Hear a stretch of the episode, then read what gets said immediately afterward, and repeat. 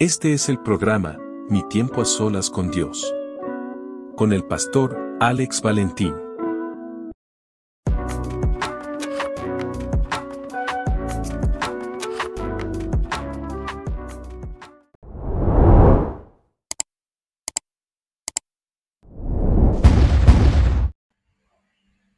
Bendiga, Dios te guarde, tu hermano y tu amigo, el pastor Alex Valentín. En este tu programa, Mi tiempo a solas con Dios, una vez más me acompaña mi buen hermano y amigo, el pastor David. Dios te bendiga, Alex. Dios le bendiga a todos los que nos ven y nos escuchan a través de estos medios. En el episodio anterior nos dimos a la tarea de contestar eh, una inquietud dentro de, de, los, de, los, de los que nos están siguiendo a través de las redes sociales, que era hablar acerca del tema de las diferentes versiones de Biblia. Entonces, nos dimos la tarea de, empezar a hablar de esto un poco controversial. Lo sabemos, vamos, vamos a tener un poco de resistencia dentro de gente que son eh, bien conservadoras, aunque entiendo que una versión de Biblia no tiene nada que ver con ser conservador. Pero una vez más que hemos escuchado tanta gente criticar versiones que si no se deben de utilizar, que si esto, que si aquello y lo otro. Nosotros realmente entendemos que no hay problema con tú utilizar eh, una versión distinta. Inclusive terminamos el episodio anterior hablando de que de cuál era la mejor versión para mí y yo terminé diciendo que la mejor versión es aquella que tú puedas leer y entenderla con mejor facilidad.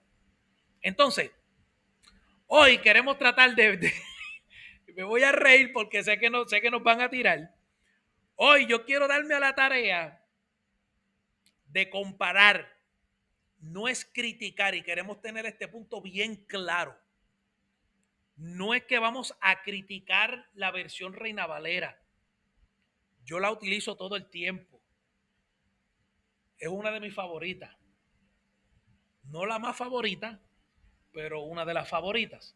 Entonces, porque Entiendo que la Reina Valera es la traducción más usada, especialmente cuando tú vas eh, o has tenido el privilegio como yo he tenido de poder ser misionero y vamos a Centroamérica, no quieren otra versión que no sea Reina Valera. Entonces, yo utilizo Reina Valera para predicarla, pero utilizo las otras versiones para prepararme. No sé si tú haces lo mismo. Yo, por, eh, por el contrario, yo utilizo más pechita y utilizo las demás para prepararme. Después que yo conocí por la, la, la versión pechita, el idioma es muy sencillo. Muy sencillo, claro está. Hay palabras que muchas personas la pueden criticar, pero como soy yo quien la estoy leyendo, por lo menos en vez de decir Yahweh, digo Jehová. Hacemos la adaptación. Sí, pero la, la demás parte del versículo es tan rico y tan dulce y tan fácil de entender que me acomodo más. Entonces, ahora que tú dices de que te ayuda a entenderla mejor, entonces me lleva a mi, a mi primera comparación. Porque cuando yo utilizo otra versión para poder eh, expandir el conocimiento, hay un verso que utilizamos mucho, que lo que muchas veces eh, lo utilizamos dentro del contexto de cuando estamos estudiando y alguien dice, ay, pero como que esa parte como que a mí no me gustó. Nosotros tenemos a citar Primera de Tesalonicenses 5:21. Reina Valera dice, examinarlo todo, retener lo bueno. Entonces, cuando yo lo leo, por ejemplo, cuando yo lo leo en la traducción, traducción lenguaje actual, y yo sé que lo estás buscando en otra versión, cuando yo lo leo en la traducción lenguaje actual, lo dice de esta manera, pónganlo todo a prueba, pero quédese en nada más con lo bueno. Fíjate, aquí en la versión pechita dice, examínelo todo y retengan lo bueno. Casi igual que Reina Valera. Más resumido. Si puedo buscar... Dale, dale, tírate otra. Porque para eso fue que nos no, lanzamos con esta. En lo que tú lo buscas, mira, la nueva traducción viviente dice, si no pongan a prueba todo lo que se dice, retengan lo que es bueno. ¿Cuál es esa otra? Esta es la de las Américas. La Biblia de las Américas. Esta es la que utilizan los católicos. Ajá, amén. Y el 521 dice...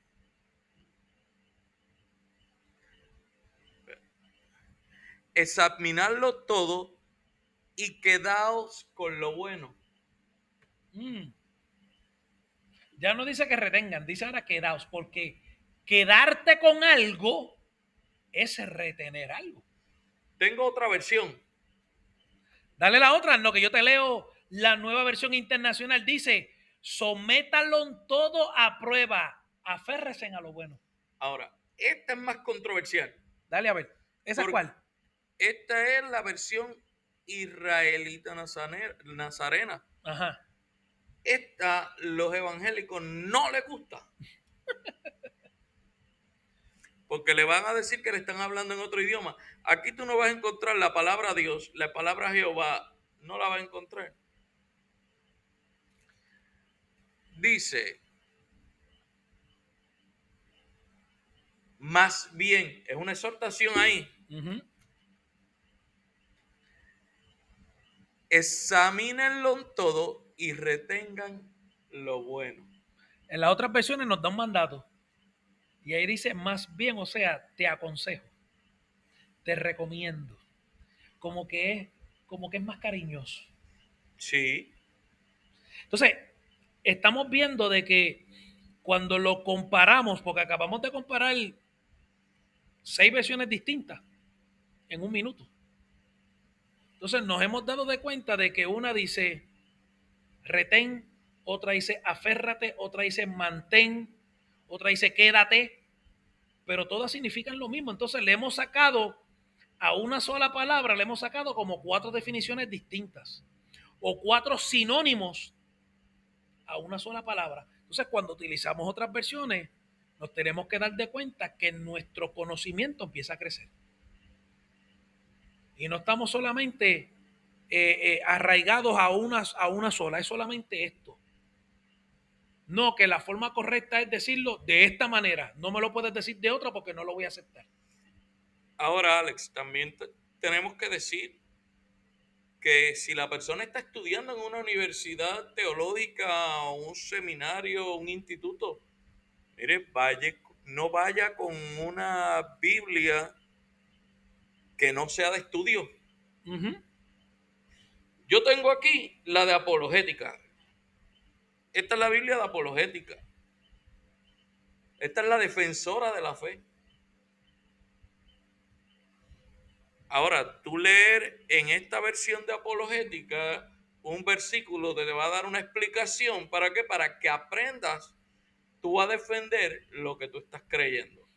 Mira, hay una Biblia, y yo acordándome aquí ahora, hay una Biblia en inglés que yo la, yo la, la llegué a leer par de veces. Y, y, cuando yo tenía que predicar en Estados Unidos, cuando tengo que predicar en Estados Unidos, la tiendo a utilizar. Se llama la Biblia amplificada, Amplified Bible. Esta Biblia te toma el verso que tú estás leyendo y lo amplifica a un nivel de explicártelo dentro del mismo verso. Y es una sabrosura. Porque una vez más, estamos expandiendo el conocimiento. Tú y yo estamos de acuerdo en algo. La Biblia nunca fue diseñada para ser leída. Me perdonan los religiosos. Vuelvo al comentario que dije en el programa anterior. Déjame educarte.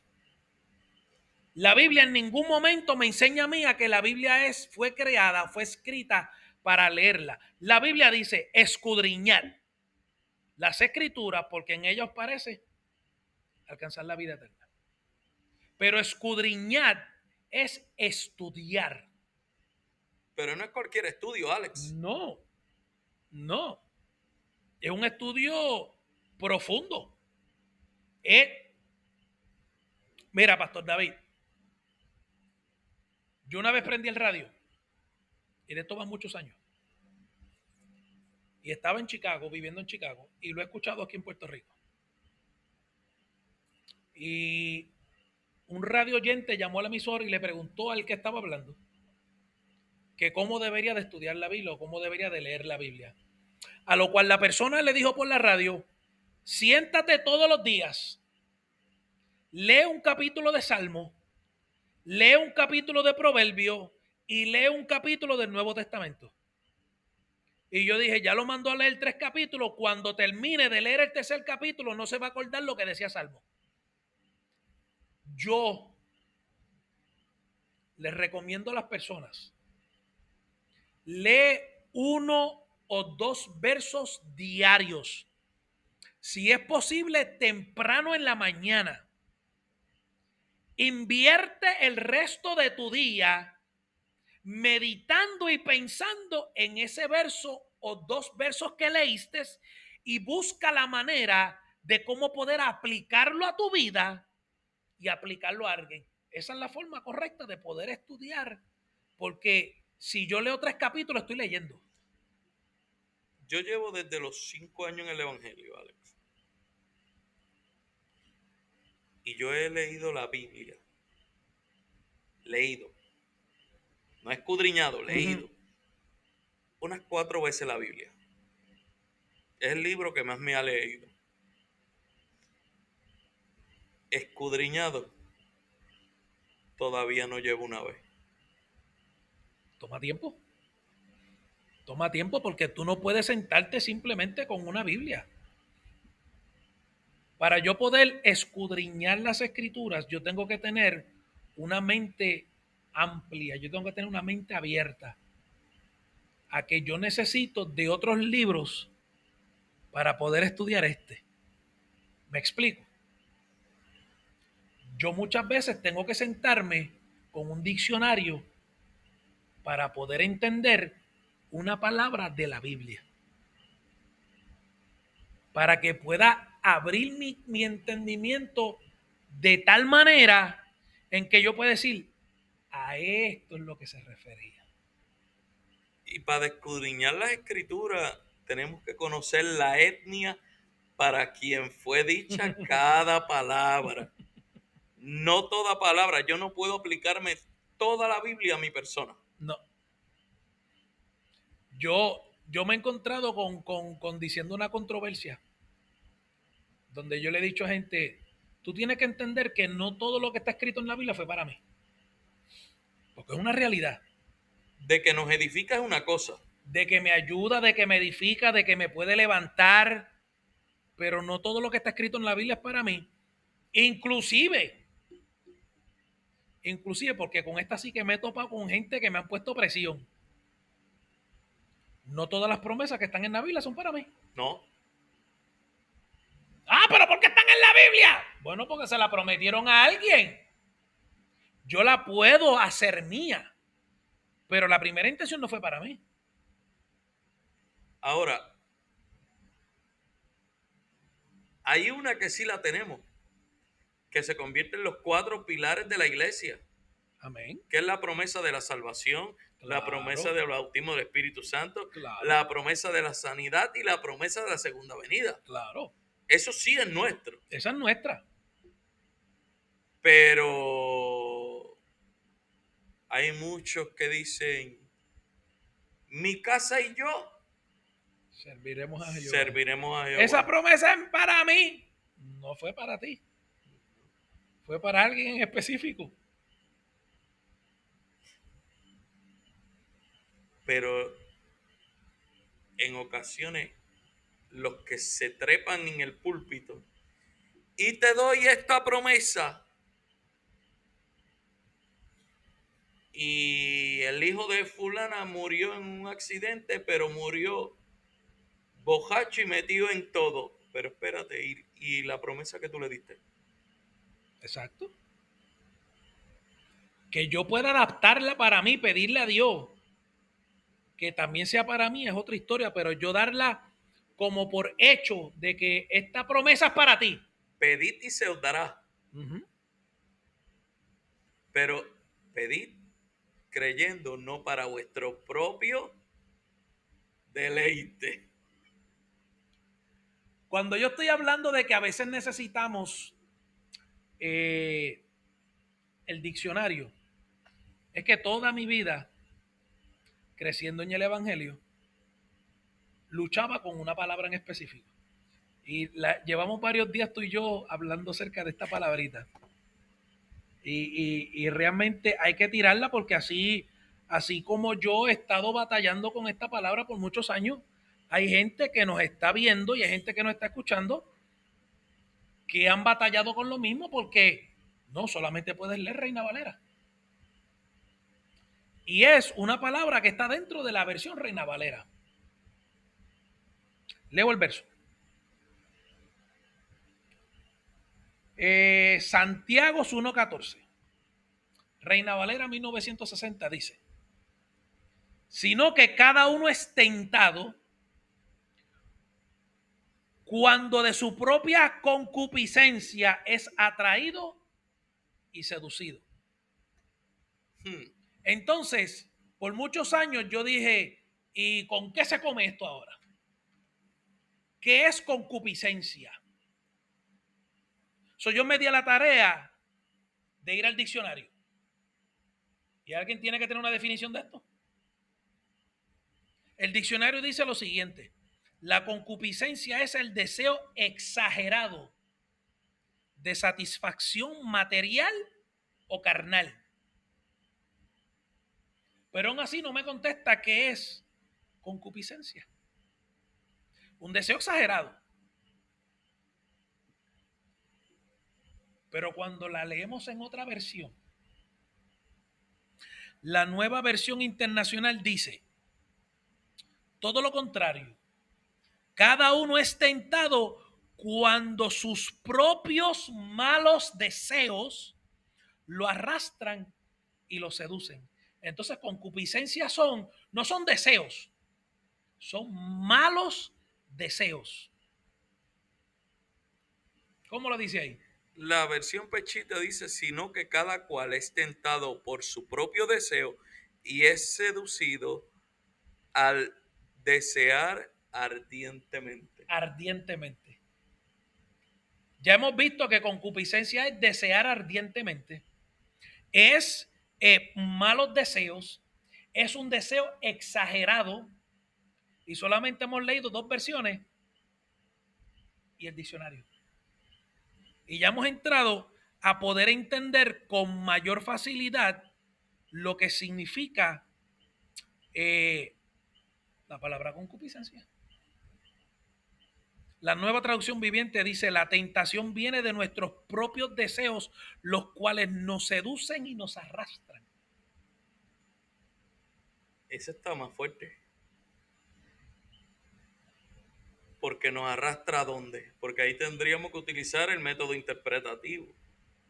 Y ahí, ¿Nos arrastran a qué? Al mal. ahí salen muchos eruditos.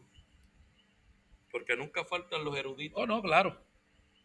Claro, claro. Este, la Biblia las, las Américas. Más bien cada uno es probado, arrastrado y seducido por su propia concupiscencia. Arrastrado. Arrastrado. Si hay lodo, te fuiste. ¿Ya? Entonces no vamos a ser arrastrados al bien porque una vez más, para yo poder entenderlo, leí lo que significa en el diccionario y dice que es un deseo exagerado. Eso es algo, cuando hablamos de algo que está, cuando hablamos de un deseo exagerado, estamos hablando de un deseo que está fuera de control. que es dañino. Porque todos los excesos son malos. Exacto. Aunque tú me digas, no, pero es que esto, todo, la, mira, yo he tenido gente que me dicen a mí, pastor, usted padece de piedra en los riñones, lo cual esto es una realidad. Tú tienes que dejar la soda. Estoy buscando donde médicamente dice que beber soda causa piedra. Porque no lo he encontrado. Yo he ido a 20 millones de especialistas y todos me han dicho lo mismo. La soda no causa piedra. Fue que alguien dijo que causaba piedra y todo el mundo lo repitió. ¿Tú sabes algo que causa piedra? Lo que todo el mundo me dice que tengo que beber. ¿Qué es lo primero que le dicen a uno que beba? Agua. Agua. El agua causa piedra, el agua tiene minerales. Si tú bebes agua en exceso, tu cuerpo crea piedra. Porque una vez más, la palabra clave es exceso. Entonces tenemos que aprender a que, no, a que tenemos que hacer las cosas sin llevarlas a una exageración, a algo en exceso. Tenemos que hacerlas moderadamente. En mi caso, a mí me dijeron, ¿sabes lo que te está dando piedra? El oxalato. Eso es, eso es algo que tenemos en el cuerpo que en mi caso se activa y me causa piedra. Yo pensé, esto va a ser un chiste interno. Solamente mi esposa Marisa y yo lo podemos entender. Porque es un chiste bien interno. Mi amor, te amo por la que me hiciste ese día. Mi esposa me dijo un día, vamos a regresar ya a Puerto Rico, nos vamos a mudar para Puerto Rico. En Puerto Rico la leche está muy cara. Así que en vez de, porque yo soy lechero, yo me, puedo, yo me puedo beber un galón de leche en un día, David. So ella me dijo, en Estados Unidos, aquí en Chicago, valía 1,90 algo, un galón. Vamos a regresar a Puerto Rico, que está casi 7 dólares. Yo voy a preferir comprarte una vaca. So, mi esposa me dijo, te voy a comprar una vaca porque es que tú bebes leche exageradamente. So, yo pensé que por el calcio. Pero fíjate, gloria a Dios. No es por el calcio, puedo seguir bebiendo leche. Porque no es ese el problema. Pero el issue es que todo lo que hagamos exageradamente, descontroladamente, es lo que me va a llevar a mí a tener consecuencias. Y en este caso, la concupiscencia me está diciendo que es un acto exagerado, fuera de control, y me va a llevar a una consecuencia que todas las versiones están de acuerdo en que vamos a ser seducidos y arrastrados a nada bueno. Y el que se exagera en la religiosidad. Alaba. Ahora sí que se nos fueron. Pero yo creo que debemos de hablar de eso en un tema de esto, porque verdaderamente hace falta. ¿Lo, lo dejamos tema para otro día? Sí, sí, sí, sí, sí. Consígueme Salmo 1. Vamos a hablar de ¿En qué versión la quiere? En la que tú quieras, vamos a hablarlas de todas. Porque el Salmo 1 eh, te la voy a leer en la versión más enredada. Yo me estoy riendo, David, porque yo puse el Salmo 1 sin leerlo, porque solamente leí la primera palabra en diferentes versiones y me acabo de dar de cuenta que es uno de los versos más problemáticos Oh, y más mal enseñado y más mal aplicado en la historia de la iglesia, ¿En qué versión tú la vas a leer? en tres diferentes. Te voy a leer una que Ya. los que están escuchando van a decir en qué idioma está hablando. Déjame leértela en Reina Valera. Dele usted adelante. Bienaventurado el varón que no anduvo en consejo de malos, ni estuvo en camino de pecadores, y aquí está la parte más mal aplicada, ni en silla de escarnecedores se ha sentado.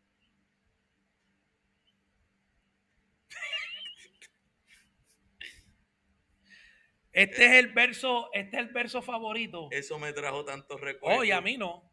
Este es el verso favorito de muchos pastores cuando sus feligreses van al cine. Pero yo la batí. Léemela ahí, ¿qué dice ahí? Porque Feliz el hombre que no sigue el consejo de los malvados, ni se detiene en el camino de los pecadores, ni se une en la compañía de los burladores, sino que en la Torá de Yahweh es su deleite y su Torá estudia de día y de noche. Que no se une a la compañía de qué? De los burladores. O sea, que silla de escarnecedores es compañía de burladores. En parte, Pues entonces no es lo que me decían, no. ¿viste? ¿Por qué tú crees que cogí esa versión? La nueva traducción viviente dice, porque el problema es que yo no me di de cuenta del resto del verso porque me enfoqué en la palabra bienaventurado, que ahí te dijo que era, ¿qué? Alegría. No, alegría no, porque alegría es la que tengo yo acá. Feliz. Feliz. La nueva traducción viviente, en vez de utilizar bienaventurado, dice, qué alegría para los que no siguen el consejo de malos, ni andan con pecadores, ni se juntan con burlones. La nueva versión internacional, ya la palabra bienaventurado cambió a feliz, cambió a alegría, y en la nueva versión internacional, internacional dice dichosos. Dichoso es quien no sigue el consejo de los malvados, ni se detiene en la senda de los, pe- de los pecadores, ni se sienta en la reunión de los burladores. ¿Cómo te dice ahí? La versión pechita dice, dichoso el varón Dichoso. Que no anda en el sendero de los inicuos, ni se ni se mantiene en la manera de pensar de los pecadores, ni se sienta en la silla de los escarnecedores, sino en que su deleite está en la ley de Jehová y en su ley medita de día y de noche. Que no se sienta en silla de escarnecedores. Esa no era la silla donde se sentaban los verdugos de los reyes. Los que escarnecían la piel de aquel que estaba siendo condenado. Esa no es la silla donde se sentaron aquellos que latigaron a Jesús. Entonces yo no puedo ir a ciertos lugares porque dice que yo no me puedo sentar en silla de escarnecedores. Y es que muchas veces, y lo voy a decir, lo voy a decir como lo voy a decir. Yo tuve un pastor que me llamó a la oficina para decirme que él se enteró que yo había ido al cine. Yo tenía como, como 14 o 15 años. Yo le dije que había sido cierto. Y él me citó ese verso. Lo que, lo que yo hice no lo hice con una mala intención. Lo hice con, con el propósito de que no entendía. Él lo tomó personal y me votó. Pero yo no lo hice con la intención de retar a nadie. Yo tengo 13, 14 años. Yo no entendía. Yo le digo, explíqueme una cosa. ¿Por qué ir al cine es considerado un pecado donde en el cine no se puede hablar en voz alta? En el cine no se puede maldecir, en el cine no se puede fumar, no se puede beber, pero a usted le encanta ir a los juegos de pelota donde todo eso lo hace. Y él le dio tanto coraje conmigo que él me botó de la oficina ese día. Yo tenía una pregunta real, porque el hombre le fascinaba la pelota y él iba a todos los juegos. Pero ahí, ahí hablaban barbaridades, ahí peleaban, ahí maldecían. Entonces, no me trates de aplicar un verso a mí para poder justificarte tú en lo que tú haces. Pero también escarnecer es cuando creo que van con lo que voy a decir Sé por dónde viene. Va, van a dolerse a alguien. Pero es corrección. Pero también cuando se sientan en las bancas de la iglesia a hablar del hermano, eso también es escarnecer El porque está utilizando la lengua, que es una llama, que enciende un bosque, pero también que es pelleja. Cuando otras versiones te utilizan, en vez de escarnecedor, te utilizan el término de burlones. Es porque tú estás criticando a alguien. Es porque tú estás hablando o bochinchando de alguien. Entonces ahí es donde me está diciendo, no te sientes en estos lugares a compartir con estas personas. No es que yo no me siente en la silla. Es que yo no sea parte de la conversación. Hace poco, y con esto vamos a terminar porque el tiempo se nos fue hace rato, pero hace poco le dije a la congregación, ten cuidado a quién tú le prestas tu oído y a qué tú le prestas tu oído, porque déjame decirte que tan pecador es el que está bochinchando como el que está prestando atención. Hemos querido traerte una enseñanza de diferentes versiones de la Biblia en este mes de septiembre, que es el mes de la Biblia. Esperamos que haya sido de, bendición para tu vida solamente un poquito. No, no, nuestra meta no era criticar a nadie, no era criticar versiones, simplemente darte a entender que cuando utilizamos diferentes versiones bíblicas podemos aprender más. ¿Algo que tú quieras añadir, David? Que se acomode a la Biblia que más fácil se le haga entender. Dios te bendiga y Dios te guarde. Mi tiempo a solas con Dios es auspiciado por Iglesia del Dios Viviente con el pastor Alex Valentín. 787-245-4393. Iglesia La Voz de la Zarza Ardiente con el pastor David Soto. 787-669-1794. Imprenta Guanacaste DNA. 787 325-8682.